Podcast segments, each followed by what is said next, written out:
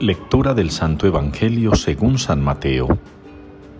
En aquel tiempo, al ver Jesús el gentío, subió al monte, se sentó, y se acercaron sus discípulos, y abriendo su boca les enseñaba diciendo, Bienaventurados los pobres en el espíritu, porque de ellos es el reino de los cielos.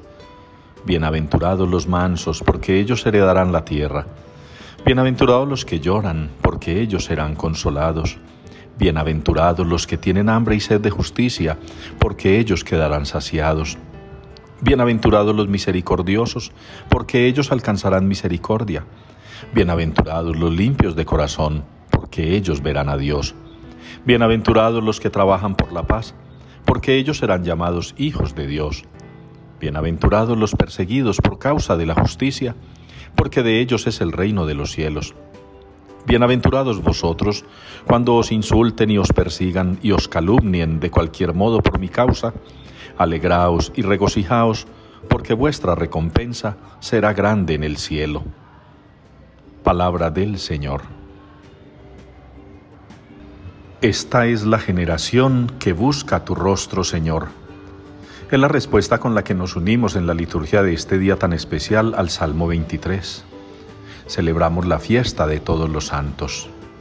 Esta es la generación que busca tu rostro, Señor. Es la aspiración máxima de todo creyente, es el anhelo de todas las almas limpias y puras, es el deseo de todos los corazones de los hijos de Dios. Buscarlo, buscar su rostro, llegar al reino de los cielos y poderlo contemplar cara a cara, sentirlo, experimentarlo tal cual es. Esa es nuestra meta, ese es el anhelo que debemos cumplir. Ese es el deseo y el sueño que debemos perseguir con un estilo de vida, como Jesús nos lo ha trazado en el Evangelio que escuchamos en la liturgia de ayer. Amar a Dios y amar al prójimo como a nosotros mismos. Practicar la justicia, hacer el bien.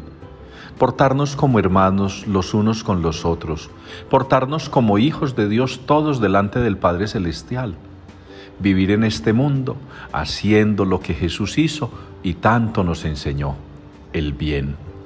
Qué bueno pues hermanos, que ustedes y yo sintamos en este día que somos la generación que busca el rostro del Señor, que somos la generación que a pesar de las contradicciones del mundo presente, seguimos buscando la salvación, seguimos buscando la santidad, seguimos caminando hacia la casa del Padre, que como algún santo muy especial nos ha enseñado, de Dios venimos y a Dios hemos de volver.